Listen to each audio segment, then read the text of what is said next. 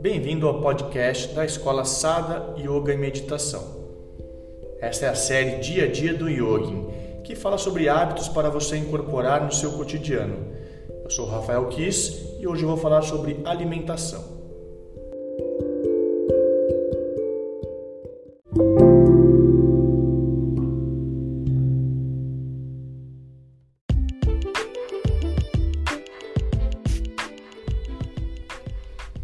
A alimentação, dentro da prática do yoga, tem um papel bem importante, eu diria fundamental.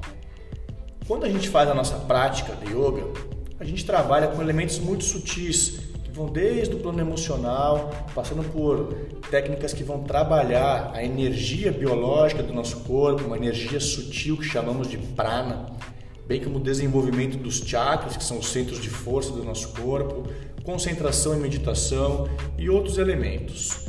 A nossa alimentação ela vai interferir diretamente na qualidade e na profundidade da nossa prática.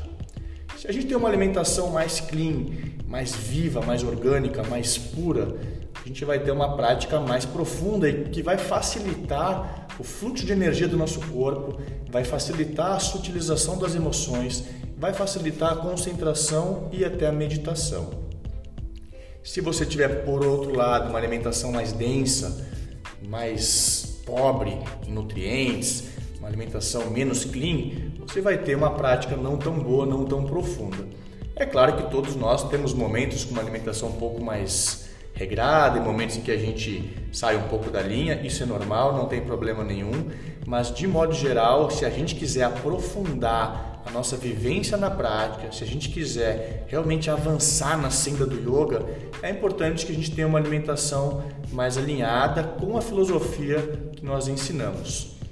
A alimentação tradicional do yoga é uma alimentação vegetariana. Na Índia, lacto-vegetariana. No Brasil, a gente usa ovo-lacto-vegetariana, que seria uma alimentação sem carnes de nenhum tipo, mas que inclui eventualmente laticínios de ovos. Claro que cada um vai seguir a dieta que desejar, você não é obrigado a ser vegetariano para praticar yoga, muito pelo contrário, você pode alimentar-se daquilo que você desejar e fazer a prática, mas como eu disse, se você quiser realmente aprofundar a vivência, se você quiser realmente alcançar estados expandidos de consciência, chegar na meta do yoga, aí é realmente importante você prestar mais atenção na sua alimentação. Então, a alimentação vegetariana ela é uma alimentação normal, que tem praticamente tudo que um brasileiro come no dia a dia, sem as carnes. E aí você pode se alimentar da forma mais variada que você puder. E é claro que é bem importante colocar o máximo possível de alimentos vivos, alimentos crus, frutas, verduras, legumes, grãos integrais, tudo aquilo que a gente já sabe, que é praticamente sabido por todos, que são alimentos mais saudáveis, mais vivos, mais orgânicos.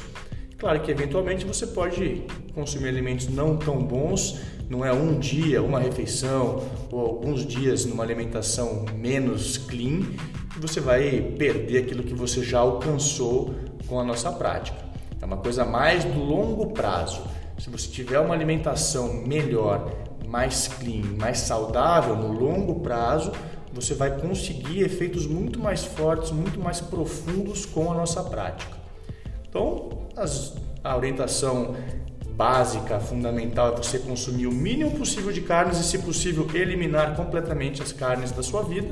Tirando isso, colocar o máximo possível de alimentos saudáveis, crus, vegetais, legumes, verduras, grãos, frutas secas e também tem um outro elemento importante que é comer menos. Então, uma coisa muito utilizada, inclusive pelos yogins, é o jejum.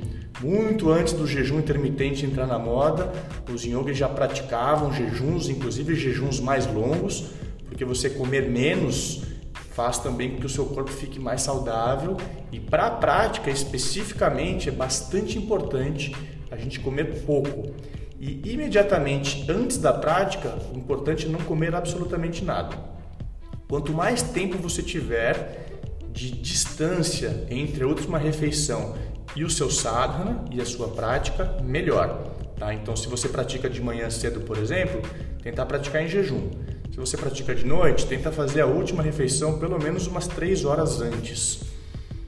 E aí você vai ter um efeito melhor da prática, a respiração fica melhor, você fica mais flexível, mais concentrado. Todos os efeitos de tudo aquilo que a gente faz na prática ficam melhores se você se alimentar menos e no longo prazo, no dia a dia, se você se alimentar de forma mais clean, especificamente eliminando as carnes, que é algo bem importante, bem tradicional, milenar dentro da cultura do yoga antigo. É isso, então até o próximo episódio.